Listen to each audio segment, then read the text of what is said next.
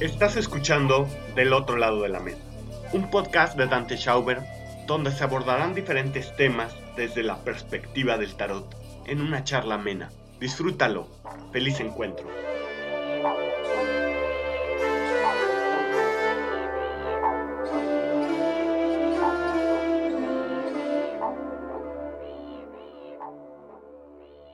Hola, ¿qué tal? Muy buenas tengan todos ustedes, a donde sea que estén escuchando, a Rusia, a Singapur, a México, por supuesto, Estados Unidos, Brasil, a todos lados, a donde llega este podcast. Les damos la más cordial bienvenida a este episodio del otro lado de la mesa. El día de hoy vamos a tener una carta maravillosa que es la carta conocida como la Torre y que en el tarot de Marsella se llama la Casa de Dios es la carta número 16 dentro del tarot. Pues esta carta tiene eh, mucha historia porque es una carta evidentemente arquitectónica en donde vamos a encontrar una escena trágica en donde vamos a, a ver cómo se va deshaciendo esta torre y van cayendo todos los fragmentos en una enorme explosión con colores rojizos, de fuego y pues por supuesto esta gran tragedia. ¿no? Es importante saber que no es la única referencia arquitectónica dentro del tarot, así como en otras cartas hay tecnología como el carro o la rueda.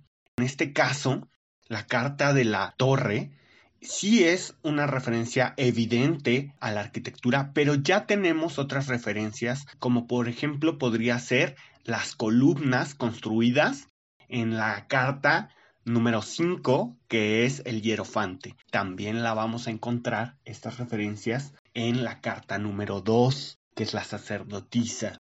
En el tarot de Marsella aparece velada, es decir, hay un velo que cubre estas columnas. En el tarot de Rider White, por ejemplo, las vamos a ver explícitamente.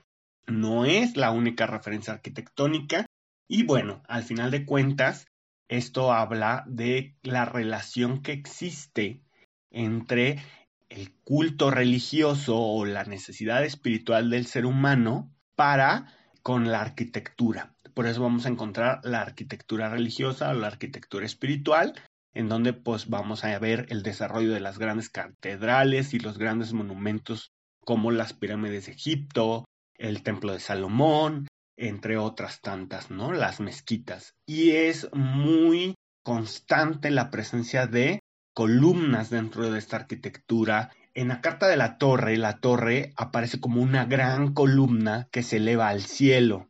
Eso es muy importante también remarcar y que es destruida y es azotada por la fuerza del cielo mismo a través del trueno. En todas las civilizaciones humanas o en casi todas las civilizaciones humanas que han tenido el desarrollo de la arquitectura y del desarrollo de la arquitectura con piedra, estas construcciones se convierten en hitos culturales, símbolos del poder político, poder militar, que conmemoran en algún momento una victoria o un evento histórico. Eh, enalteciendo este acontecimiento o al personaje que eh, produjo esta, este acontecimiento, esta victoria, adquiriendo por supuesto este valor monumental, pero también vamos a encontrar que son nombradas eh, de acuerdo a ese evento o a esa persona. E incluso estas torres tienen características importantes porque se colocan en muchas ocasiones en lugares estratégicos como defensas para tener una amplitud de visión al campo externo del, territorio, pero también vamos a encontrar que estos son en lugares limítrofes. Vamos a encontrar también que esta similitud con las columnas de esta torre, de elevar una columna, tiene un cierto simbolismo fálico y lo encontramos también en los obeliscos. Muchos de estos obeliscos van a tener esa referencia al poder político y militar de eh, las naciones o del territorio en sí. podemos encontrar grandes obeliscos en Egipto, en Europa, en Roma. Podemos encontrar obeliscos, por ejemplo, uno muy famoso es en Washington, que es una torre en forma de obelisco. Y estas mismas características fálicas las va a tener la carta de la torre y que dice que nos permite alcanzar las alturas. Las torres las vamos a encontrar en la vida cotidiana en estas construcciones religiosas como campanarios, por ejemplo. Hay mitos importantes de la torre y que nos pueden ampliar un poquito la visión. ¿Qué es lo que significa y lo que simboliza y lo que alegoriza esta carta. Y vamos a encontrar entonces como referencia, primero que nada les recomiendo, porque esta carta abre el panorama a la carta número 6, que es su contrapartida numérica, eh, que es el enamorado o los enamorados. Con ello nos va a referenciar al mito de Orfeo, al mito de Dionisio, al mito de Apolo y a la muerte de Osiris. Es muy importante este mito y la Torre de Babel en la cultura judío-cristiana porque al final de cuentas esta carta representará la última carta alquímica del tarot. Vamos a poner un poco de contexto a este tema alquímico. En, el tarot existen cuatro cartas alquímicas que representan tres estados de la opus magnum o la gran obra alquímica. La primera de ellas va a ser la muerte, la segunda va a ser la templanza. Estas dos van a considerarse cartas neutrales que buscan la neutralidad. Por otro lado, estas cartas, independientemente, van a tener otras características dentro de la alquimia. Vamos a tener dos cartas más alquímicas, que es la carta número 15, el diablo, y la carta número 16, la torre. Estas dos cartas pueden representar momentos críticos o de crisis, por tanto se consideran cartas maléficas. La carta de la muerte representa el proceso llamado nigredo y está caracterizado por la putrefacción. La carta número 14 y 15 representan el albedo, que representa la purificación y la unión. Y por último, la carta número 16 va a representar el rubedo o la calcinación. El proceso alquímico consta de una frase que dice solve coagula, coagula y disuelve, que es separa y une. Ese es el proceso alquímico, separar y unir. Entonces vamos a encontrar, por ejemplo, en la carta de la muerte, la separación. En la carta de la templanza, la unificación. Lo mismo que en la carta del diablo, la unificación, pero también la compresión, el comprimir. Y por último, vamos a tener un proceso ígneo a través de la carta de la torre que se va a separar, va a purificar y va a solidificar los procesos. Es maravillosa esta carta porque representa ese proceso ígneo del convertirse en el hombre símbolo en el hombre purificado y ardiente en su propio espíritu. Eh, vamos también a tener referencias, eh, además de los mitos, filosóficas. Una de ellas es el, nacimiento de la tragedia de Friedrich Nietzsche, que se los recomiendo muchísimo para entender este proceso de Osiris y el proceso dionisiaco de la mitología greco-egipcia, por supuesto. Y vamos a tener otras referencias. Bueno, como bien lo planteamos, estamos tratando de tener un, episodio corto para que no desgastarlos mucho y por eso estamos resumiendo mucho, mucho, mucho las cosas.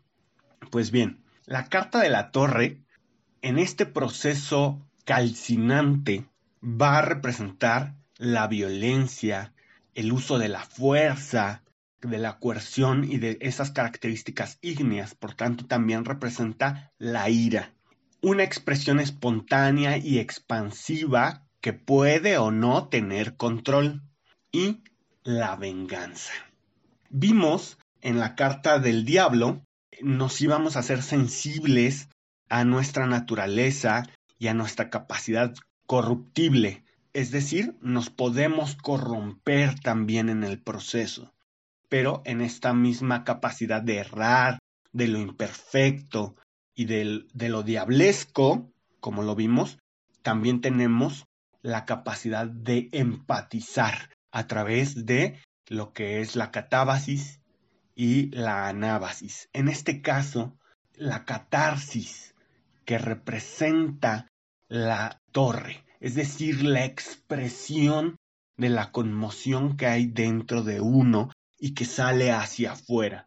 Podemos encontrar entonces esta violencia que hace que saquemos de dentro lo que estaba oculto. También representa que aquellas bases que son endebles en nosotros y que están mal para la construcción de nosotros mismos tienen que caer. Aquí en este punto hay una frase de Alejandro Dumas padre a través de la voz que le da a la Abad Faría que me encanta para poder darle un contexto a esta relación de la carta 15 y la carta número 16, es decir, el diablo y la torre. Dice, es necesaria la desgracia para socavar ciertas minas ocultas en la inteligencia humana. Es precisa la presión para hacer estallar pólvora. Esta situación del diablo que comprime, que comprime, que ata, que materializa y que hace esta nueva materia dentro de nosotros y que conjuga todas las capacidades que tenemos en un solo punto para posteriormente en la carta número 16 estallar. La cautividad ha reunido en un solo punto todas las facultades que se han desenvuelto en un limitado espacio. Y ya sabe usted, del choque de las nubes resulta la electricidad del relámpago y del relámpago la luz.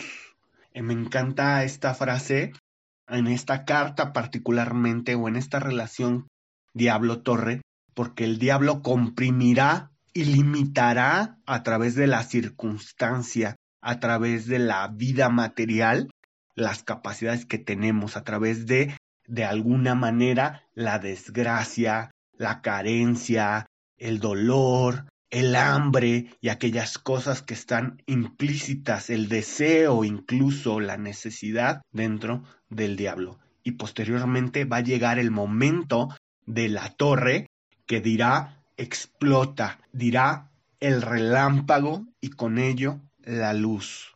En este punto, después de la lo maléfico que puede ser el diablo, la desgracia, vamos a encontrar entonces un momento para estallar a través de un polvorín, a través de, de una acción ígnea, ¿no? A través de la emoción que puede ser incluso la ira de la injusticia o que provoca estas injusticias o estos estados de detenimiento, de parálisis o de desgracia. Vamos entonces que estas circunstancias van a producir algo dentro de nosotros y una transformación. ¿Por qué?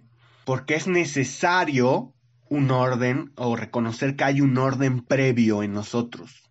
Ese orden está representado por esa fatalidad diablesca y posteriormente viene la destrucción de ese orden, porque es necesario que ese orden sea destruido para crear uno nuevo. Es decir, esta solve et coagula, coagula y disuelve de una naturaleza a otra. Por tanto, la torre en un sentido espiritual representa una transformación profunda de nosotros mismos y el reconocimiento de eh, ciertas circunstancias. Tenemos ahí, eh, vamos a encontrar eh, los mitos, el, descuartizamiento de Dionisio, el tema de, Osiris, la caída del relámpago en la torre de Babel para disolver, para separar. Pero esta separación también nos habla de lo individual, de cómo es que podemos, a través de nuestra individualidad, caer. Es decir, en estos mitos vamos a encontrar que la ambición por conquistar el poder o eh, los misterios del cielo o el trono de Osiris, lleva a estos seres mitológicos y particularmente al ser humano a, con arrogancia a creerse capaz de dominar todos, de dominar la naturaleza e incluso, en el caso de la Torre de Babel, de dominar el cielo. La voluntad es exaltada por esta arrogancia, por esta ambición y los lleva a forzar, a coercionar, a amedrentar y a violentar. Esto en el mito de, de la Torre de Babel tiene una apariencia de tener un propósito noble, pero por otro lado, al conocer este misterio del cielo, pues se convertiría en amo y señor de la creación, como Seth cuando descuartiza a su hermano Osiris, como los titanes del caos o estos poderosos seres descuartizan a Dionisio y se lo tragan. Y por último, como es el sumum que representa Orfeo, que también va y, hace ofrendas y que también participa de los mitos dionisíacos, de los mitos de Apolo, de la muerte incluso, que va a representar esta parte alquímica también. Entonces, cuando, cuando esta carta nos indica ese, esa coerción o el forzar con nuestra voluntad los fundamentos de la, de la sociedad, de la vida, de, de la naturaleza, con el egoísmo y la arrogancia, hace que tarde o temprano ese ego inflado se encuentre con una realidad. Y esa realidad que es el lugar que realmente le corresponde al individuo, al ser humano, va a fomentar un choque, una crisis y con ella la violencia de la crisis. Que ningún individuo está en el centro del universo, que no se puede imponer la voluntad a la naturaleza de la que forma parte, que todo tiende a ocupar su justo lugar tanto en el cielo como en la tierra, y que para conocer y poder dominar esos misterios de la naturaleza, y etcétera, etcétera, entonces se tiene que romper la intención individual, la visión individual, porque si no vamos a estar atados a una visión ilusoria de nosotros mismos, que es parcial, que es fragmentada y confusa, y por tanto estos misterios van a permanecer desconocidos. A este punto, pareciera que está diciéndonos que está mal esa violencia o esa acción fuerte o esa expresión fuerte. Sin embargo, esta carta anuncia y dice, sí, está mal cuando eres uno, solo uno, un yo único, eh, eh, cuando eres egoísta, cuando eres arrogante, tus alcances van a ser, esa violencia va a ser destructiva, como toda la violencia, pero maléfica. Por otro lado, nos va a decir un camino también destructivo, pero benéfico, a través de la caída del trueno, del rayo a través de la torre y de ese nombre que, que, nos dice el tarot de Marsella, la casa de Dios, habla de la desfragmentación y la unificación, es decir, yo soy una parte parcial de la naturaleza, soy una parte parcial de la sociedad humana y no puedo imponer mi idea con egoísmo o con arrogancia. Pero tengo que deshacerme de esta individualidad para poder comprender. Entonces nos va a volver a referir a lo que sentimos con el diablo, que es el miedo, la zozobra, la incertidumbre, el aprisionamiento, y nos va a enfrentar a esto. Y nos va a decir entonces que hay que romper esas ataduras y ese orden con cierta voluntad. Para esto me parece ideal la película de V de Venganza, en donde pues están sumergidos en un sistema totalitario y un personaje anárquico, revolucionario, aparece que es B, que aparte es un hombre, símbolo porque lleva la máscara, y que se deshace de su identidad a través de la máscara, actuando no en nombre suyo, sino de la máscara de la idea, para hacer estas cuestiones. Y posteriormente este personaje va a entregar las máscaras y va a entregar esta, esta circunstancia, esta idea a los demás, convirtiéndolos también en la idea. Es algo maravilloso porque es ese coagula y disuelve este mito de, de Osiris, en donde hay uno que se fragmenta y al mismo tiempo unifica. Hay un momento en el que hace esta obra alquímica con la protagonista femenina que se llama, el personaje se llama Ivy, en donde ella le dice, enséñame, enséñame a, hacer esto. Y entonces viene toda una farsa en donde ella es tomada por la fuerza, encarcelada, le comparte eh, a través de papel higiénico la historia de Valerie y ella ama a Valerie, su historia se conmueve de su desgracia, ella misma siente la desgracia en sí misma y ve que la diferencia es lo que provoca esta situación y la intolerancia hoy también pues la testarudez, ¿no? El poder por el poder. Entonces a ella la presionan a través de ciertas torturas, de desgracias, hablar y llega un punto en donde le dicen te vas a morir si no hablas y entonces dice pues no voy a hablar. Le comentan pues dime, dime lo que sea, lo que sea, dímelo. Y dice no, prefiero morir. Entonces le contesta el personaje en la oscuridad, entonces ya no tienes miedo, y dice, eres completamente libre. ¿Esto qué representa? A veces tenemos tanto miedo por la vida, por lo que tenemos, por nuestra individualidad, por nuestra propiedad privada, por, por nuestra pareja, por, por nuestra familia, por lo que creemos que es nuestro, porque lo que creemos que somos nosotros, y tenemos tanto miedo de perder que nos corrompe ese miedo.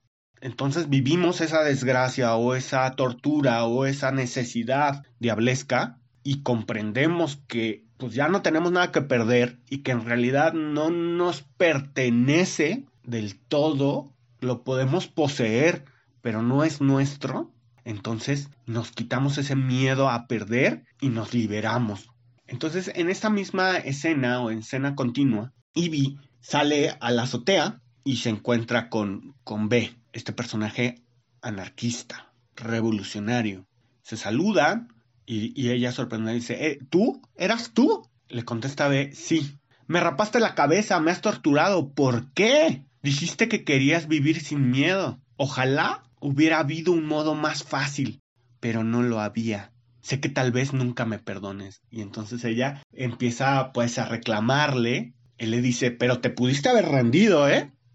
te, pudiste haber rendido y, no lo hiciste. Y a veces eso, eso pasa, ¿no? Ah, eh, vamos en la vida y, nos ocurren tantas cosas y no nos rendimos y seguimos adelante y seguimos adelante. Y eso también es nuestra voluntad. Y eso también es una violencia que impone, que nos impone frente a las circunstancias, ante lo diablesco de la vida, y no nos rendimos. Entonces ella le dice, te odio. Viene un diálogo en el que él le explica el tema de por qué lo hizo, que la verdad de aquella, pantomima sigue siendo una verdad en ella, que no, no es una mentira. Eso que sintió era real. Ella le reclama que se estaba vengando de lo que le hicieron a Valerie y lo que le hicieron a él, y él contesta lo siguiente. Soy el resultado de lo que me hicieron. Es un principio básico universal que a toda acción tiene una reacción igual opuesta. Pues les recomiendo mucho que vean esta película desde esta perspectiva, lean El Conde de Montecristo desde esta perspectiva y por supuesto ahora vean el episodio de la carta del enamorado desde esta perspectiva. Esta carta de la torre es la carta de la transgresión, la transgresión eh, iniciática, la transgresión mística, del cambio profundo del individuo, de la sociedad, de las revoluciones y por supuesto de esa venganza, eh, como lo bien plantea el mito de Osiris, cuando este es descuartizado, reunido de nuevo, su hijo, un nuevo yo, su reencarnación o su reestructuración, se venga de Set con cierta clemencia. De la misma manera que hace Edmundo Dantes, de la misma manera que hace B, se venga. Y en este punto, a esta frase última del diálogo, es una frase que encierra cierta mística hermética. A toda acción, una reacción de la misma magnitud en sentido contrario. Eso es a lo que se refiere la venganza dentro de la carta de la torre. Se refiere a ese sentido contrario. Puede ir en el mismo sentido, cayendo en la corrupción y en esa violencia maléfica, pero también puede ir en un sentido contrario. A B, a Esmundo Dantes, a Osiris, les traicionan, les traicionan sus iguales, sus congéneres y corrompen. Y posteriormente ellos regresan y se vengan en un sentido contrario. En el caso de eh, Edmundo Dantes va en un sentido, en el mismo sentido de hacerlos caquita, pero después, al ver la locura de, Fernando, se arrepiente y se da cuenta de la providencia, ¿no? De sus acciones. Eh, esta transgresión, por tanto, en B viene el hecho de cambiar el orden. En el caso de Osiris, cambia ese orden, ya no es el mismo. En el caso de Dionisio, va a heredar esta capacidad transgresora a Orfeo y Orfeo va a transgredir la naturaleza de los mundos al ir al inframundo y al final de cuentas lo único que coagula y que unifica y que da dirección final a estas grandes venganzas es la capacidad de amar. Eso es maravilloso. La capacidad de amar al otro, la capacidad de hacer las cosas con amor. Y de ahí que la carta de la torre se llame la casa de Dios. La torre no está representando la caída de, de la casa de Dios, sino la destrucción de lo superficial, de lo circunstancial, para que lo esencial tome un lugar. Esto esencial puedes llamarle espíritu, alma, a mí me gusta llamarle genio, porque tiene esta característica ígnea que al final de cuentas lo vamos a ver representado en lo esotérico como esta obra de la calcinación, de la purificación por el fuego, ¿no? Dirían ahí los pentecostales. Es decir, el hombre manifestando el fuego interior que le hace brillar, que le hace una estrella luminosa en medio de toda la oscuridad. Y recuerda esto, recuerda que a veces duele cambiar, a veces duele cambiar las circunstancias porque representa la pérdida de cierto orden dentro de la vida.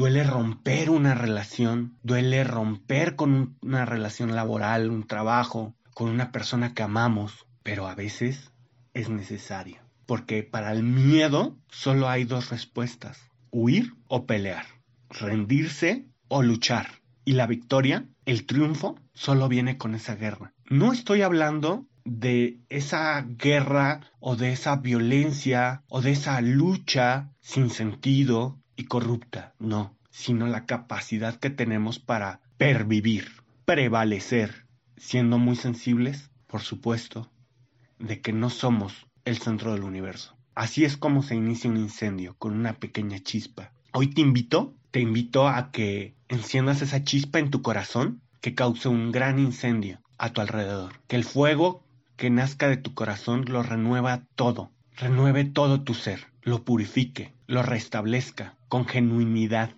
con amor, que es ese fuego. No hay posibilidades de decir todo lo que una carta puede conllevar desde un punto de vista filosófico o esotérico del todo en tan poco tiempo. Pero ahí tienes las bases. Pido que si tú estás pasando por un momento difícil, pido que si tú estás pasando por un momento de injusticia o un momento donde esta fatalidad se está presentando, tu fuego interior no se apague, sino que se vivifique e ilumine todo a tu alrededor. Que toda acción hecha en tu contra, que toda injusticia hecha en tu contra, comprima tus capacidades y que éstas estallen y sean la luz. Quiero concluir este episodio con dos cosas. Quiero regresar a la voz de Alejandro Dumas padre a través de Edmundo Dantes y quiero regalarles un fragmento de mi libro El pensamiento del alba, que está referenciado a esta torre. Primero, el texto de Alejandro Dumas.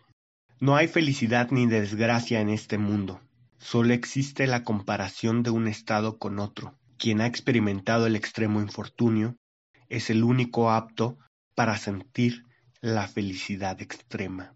Es preciso haber querido morir, Maximiliano, para saber cuán bueno es vivir. Una noche de noviembre del pensamiento del alba. Ya no se vive cuando se palpa el tacto frío. El agua de nuestro cuerpo se corrompe. Cuando el humo de la pólvora nos aleja, las lágrimas que brotan de nosotros se marchitan y marchitan la vida con ellos, carcomiendo como ácidos nuestros días, y el corazón se pierde en un grito ahogado.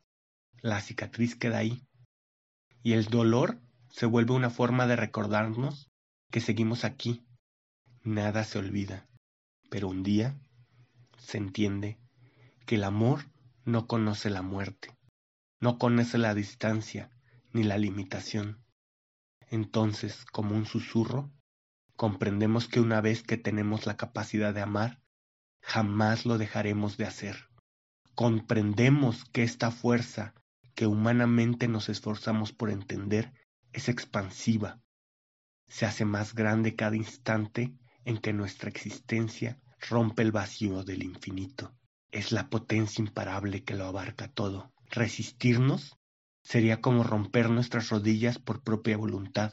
Después de que reconocemos que seguimos amando, nos quemamos desde adentro por este amor, que es como un fuego que hace que todo se renueve. Una vez que se palpa el tacto frío y la atroz violencia nos arrebata la vida por medio del dolor de un adiós forzado, es inevitable gritar, porque aquellos a los que hemos amado están siempre presentes.